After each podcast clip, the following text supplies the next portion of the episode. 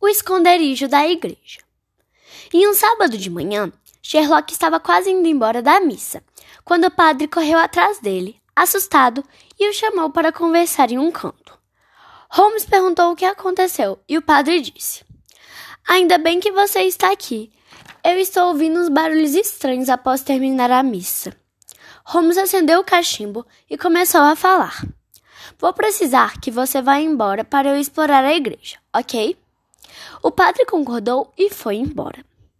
Sherlock foi procurar alguma coisa que pudesse fazer barulho e não encontrou nada.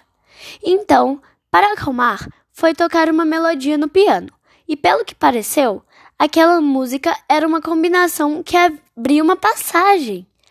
Holmes foi ver o que havia naquela passagem.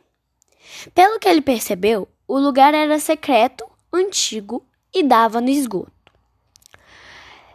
Sherlock foi andando e percebeu que um mendigo havia entrado pelo esgoto. Holmes voltou para a parte de cima da igreja e foi embora.